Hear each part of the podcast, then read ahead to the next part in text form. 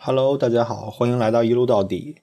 呃，这是我个人新开的一档单口节目啊，但我不排除以后可能会有新的嘉宾或怎么样。反正目前来说，就是我一个人跟大家聊一聊我比较感兴趣的事情。嗯，可能也不会有特别独特的分类，比如说一定要聊数码，一定要聊音乐，或一定要聊电影。呃，想到什么说什么。嗯，但是大致上会给一个连贯一点的。这种呃系列吧，呃，今天第一期，我个人比较想聊一下，就是我最近比较关注的一个话题啊，就是智能穿戴设备可否撼动传统的这个表业。我记得之前 Apple Watch 刚上市的时候啊，乔纳斯说，那个我觉得他的这个 Apple Watch 一出，然后瑞士的这个传统表商就要。小心了，然后他有可能说是我的这个东西一出就没有人买你这种传统手表了。那现在两年多过去了啊，实际上看下来，这种瑞士腕表受到冲击了吗？一点都没有啊。就是喜欢戴传统手表的人很难把自己的这个设备换成 Apple Watch。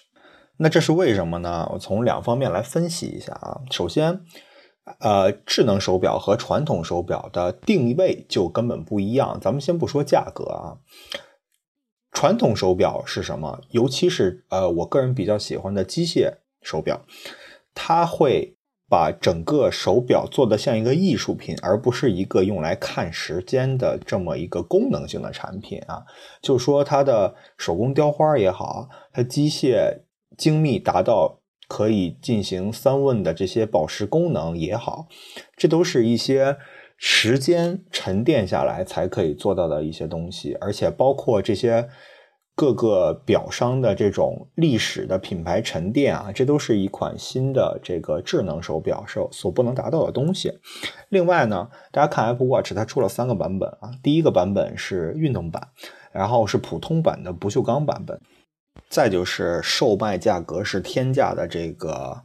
呃，最贵的这个版本啊，一代是用黄金打造，二代是改用了陶瓷打造。这个表一代它卖出了十几万的这个天价啊，它就是想跟传统表业来争一下，就是你们说你们的手表是奢侈品吗？那我们也推出一个奢侈品。但是实际看下来，这个版本卖的并不好，因为它的外形也好，它的。功能也好，跟运动版和普通版是没什么区别的啊。就是说，很很有一个，就是有一个很尴尬的情况是什么呢？我买了十几万的 Apple Watch，别人看不出来它是十几万的。包括网上出现了一些电镀的方式啊，可以让你的普通版，甚至说你的运动版看起来跟金的版本一模一样。这时候有一个版本就脱颖而出了啊，它就是爱马仕版本。爱马仕版本是 Apple Watch 跟爱马仕连续就是合作出推出的一个版本，现在有一代有二代啊。它的好处是什么呢？爱马仕给它提供表带儿就是它会有独特的爱马仕参与设计的这个腕表的表带。然后呢，苹果这边会在普通的这个不锈钢版本的表头上面内置爱马仕的这个表盘。这个表盘是没法从第三方刷入的啊，这是 Apple Watch 一个不太好的地方。它不像像 Android Wear 一样可以随意导入第三方表盘，所以呢。当你看到爱马仕表盘的时候，那这个人戴的肯定就是爱马仕版本，他不可能说是买了一个别的版本来给他改成这个版本啊。这是呃爱马仕的 Apple Watch 比较好的一点。那除此之外呢，我觉得这几块手表没有什么区别啊。我买一个运动版的，我用的也挺好。但是呢，我喜欢的话，我买了一个爱马仕版本，那也还不错。但是你看，智能手表给你提供的功能是什么？首先，呃。步数我们就不说了，然后心率这些偏运动向的跑步，然后 GPS 定位这种，然后它可以提醒你看微信啊，就是你的手表的通知中心的所有东西，它都可以给你搬到手腕上了。呃，这个地方有好有不好的地方，我先我先跟大家说好的点啊，就是说当呃给大家提一个非常非常常用的使用场景嘛，就是当你带着 Apple Watch 的时候啊，你在。微信来的时候，你的手表是会有震动乃至响铃的。然后你这时候台湾看一下呢，有的消息你不需要及时做出回复的话，你可能就会放到一边啊，不立刻回复。然后呢，如果说需要及时回复的，那你现在拿起手机直接打开进行回复就好了。这就避免了之前一点什么现象呢？之前就是大家不管看到什么消息，第一件事情就是拿起手机点亮屏幕啊，找到这条消息。如果说这条消息不想回呢，也不会马上放下你的手机啊，可能就顺便刷刷朋友圈，干干别的了。我觉得这种碎片时间啊，就是这么浪费掉的。那有了 Apple Watch 以后，这种事情就可以尽量的避免一些。还有就是。我之前有一个使用的场景，就是我在吃小龙虾的时候啊，我的手机来电话了。这时候我就用没有蘸到小龙虾汤汁的那几根手指去滑动 Apple Watch，然后跟别人进行短暂的这种聊天，然后跟他说我现在不太方便，我一会儿再回给你。这种呃，相对来说，我觉得智能手表会给我带来这些方便。那还有。相对于方便来说，就肯定有不便的地方，或者让我感觉不好的地方。第一就是智能手表每天都需要充电。有人说，我觉得每天都需要充电这事没什么，因为你不会带着智能手表睡觉。他说的这点说的很对啊，但是缺点是什么？就是我出差在外不是一天的话，我要带这个手表的充电器，就是现在已经很烦了啊。假如说我的笔记本也要带充电器，我的安卓手机要带充电器。我的 iPhone 也要带充电器，那我现在多了一块手表，还要带充电器。它，他们这些充电器都是不通用的啊，就导致了我出门之前我什么都不管，我要拿一堆线，这是我本身不太喜欢的一点。再就是什么呢？我的智能手表就是包括 Apple Watch 一代，它是不防水的。但是呢，我的很多机械表是防水的，它不防水就导致了我我洗手啊或怎么样的时候，我就不能把这个东西戴在手腕上。我有的时候会顾及到这个东西，我还要把它摘下来或怎么样的，是一件挺不人性化的事情啊。因为我觉得你作为一款防，就是你作为一款支持运动的产品，游泳应该是大家都会做的一件事情啊。你的 Apple Watch 一代居然不可以支持大家游泳，当然它在二代已经把这件问题解决掉了，所以。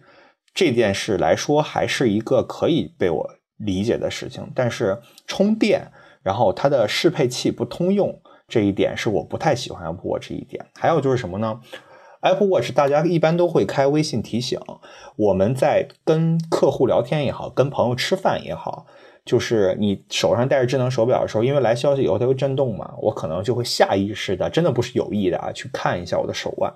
看到手腕以后，别人就会觉得哦，你一直在看时间，那你是接下来有别的安排还是怎么样？可能会造成不愉快，就是让人觉得你并不是说真心实意的在跟我交流或者怎么样。这是一个我之前放弃使用 Apple Watch 的一个重要的一个点。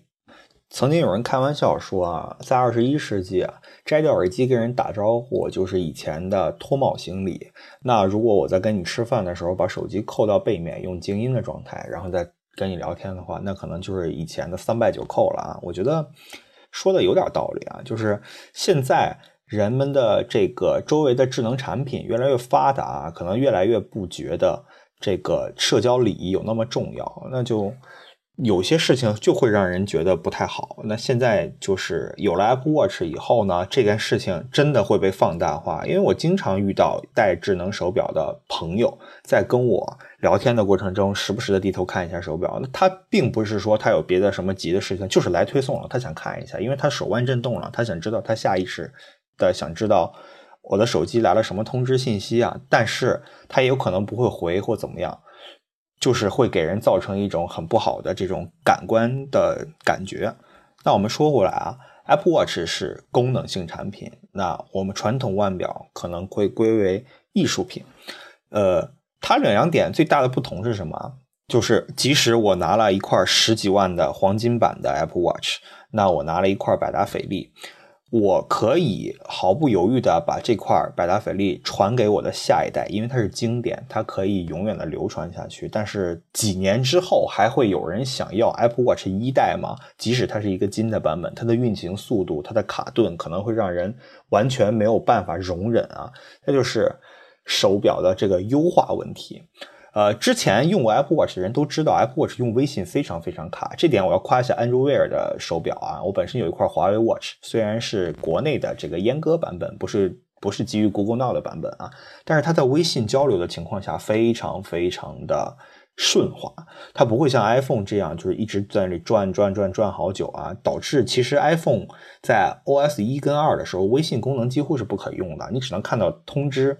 哎，谁给你发了什么东西？但是你要在手表上进行回复、刷朋友圈什么的，其实，呃，直观的跟大家说一下，就别想了，因为卡到让你生气，有可能让你把这块手表摔了。但安卓这个安卓威尔做的就很好啊，相对来说流畅一些。也可能是说，因为各家厂商的安卓手表啊配置不同，它导致了有一些处理器好一些，有一些处理器呃稍微弱一些。这就是安卓好也和它不好的地方啊。它好就是说我的系统是开源的，硬件随你配。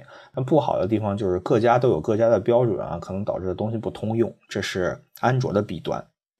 我这几天做了一期直播节目，就把我所有的传统手表和我所有的智能手表都拿出来摆了一下，然后跟大家说是喜欢传统还是喜欢智能多一些。我本来以为大家都会跟我一样选选择传统手表啊，但是没想到这个竟然是一半一半。很多人喜欢的智能手表，尤其是我有一个朋友啊，他之前是。带卡西欧的 G-Shock 系列的，然后呢，他一开始说，我宁可带卡西欧的尼人什么的也好，我也不会去选择 Apple Watch 的。但是他在不久之前换了 Apple Watch 二代啊，即使是女朋友送的，那他也是向这种智能设备妥协了。但是呢，日常看他没有把这个功能玩的很好，因为 Apple Watch 也可以装很多很多 App 嘛，但是它只是当做通知中心来看，呃。就并没有发挥它的所有的功能，而且 Apple Watch 有一些功能对我来说可能有点鸡肋啊。第一，我不太运动，所以就是它的运动功能我就不太喜欢。还有就是非常令人尴尬的这个站立一分钟，虽然说站立一分钟这个东西是可以关掉的，但是它在手你拿到手表的默认是开启的。站立一分钟有时候特别尴尬，比如我在开会的时候让我站立一分钟，那我站还是不站？然后我在地铁上面刚刚找到一个座位坐下，然后让我站立一分钟，这就很尴尬啊。然后当我一段时间没有用 Apple Watch 以后，Apple Watch 更新到 OS 三点零，它居然有一个新功能，就是让你深呼吸一分钟。我不明白这个功能存在的意义，它可能是说让我放松，然后在一天的紧张工作中可以。有一段时间来尽情的深呼吸，不想别的事情啊，把一些杂念都排除在外面。但是你在日常真的生活当中，有人真的遵循它这个呼吸一分钟的这个功能吗？我觉得也没有啊，我也是默认的，就是把这些我觉得没有什么用的功能全都关掉了。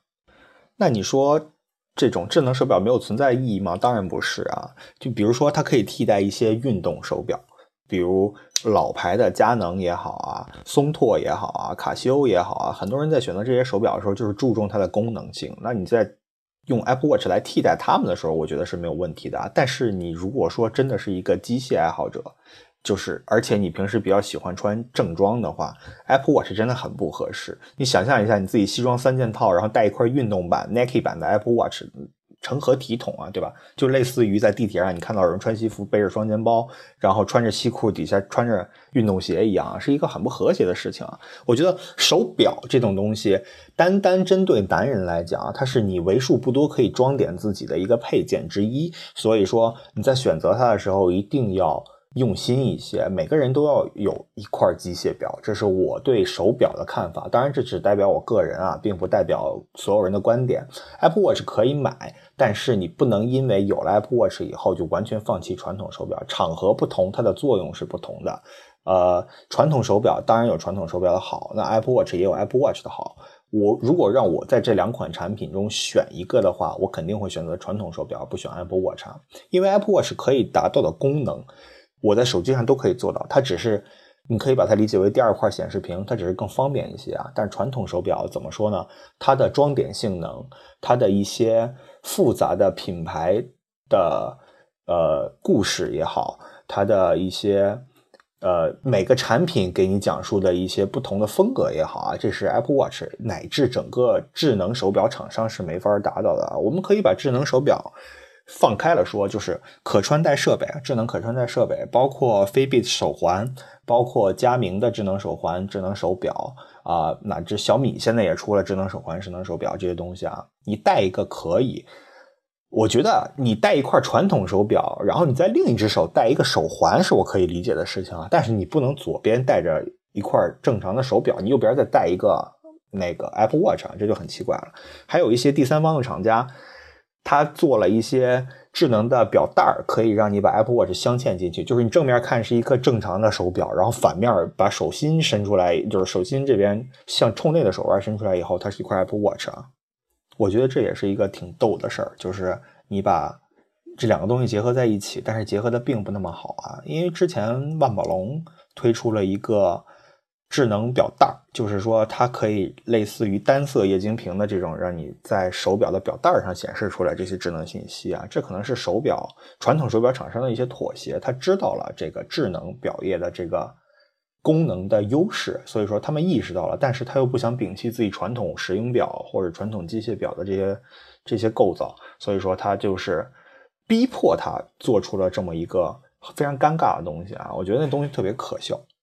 但是相对的，还有一些给老人、给儿童的智能手表就会有这一些针对的功能性，比如说它有 GPS 功能。你的老人戴在手腕上，他走失或怎么样的话，是一个非常非常好的功能啊！这年关将至了，下周应该就过年了。如果说过年回家的时候，要不要送老人一块智能手表，这是一个值得思考的事情，因为他们很有可能忘记充电。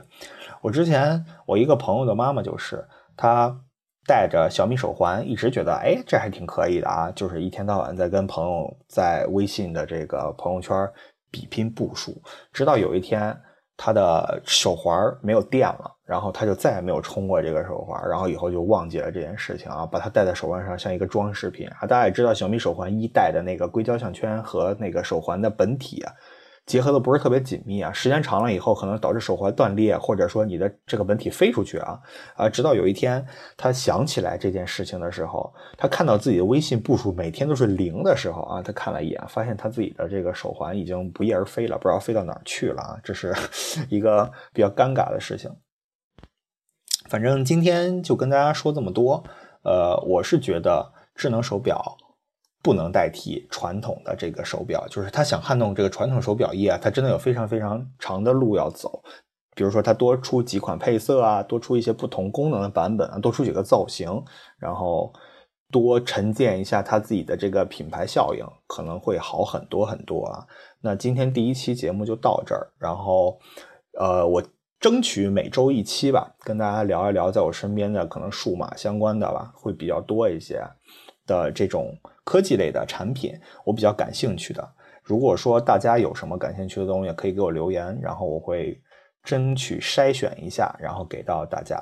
然后我个人的微信号，大家可以在微信公众号里面搜索一下“一路到底”，路是陆地的路啊。大家关注我的公众号，我会把节目同步发在我的公众号上面。然后有问题的话，也可以给我的公众号留言。那就这样，第一期今天就结束了，拜拜。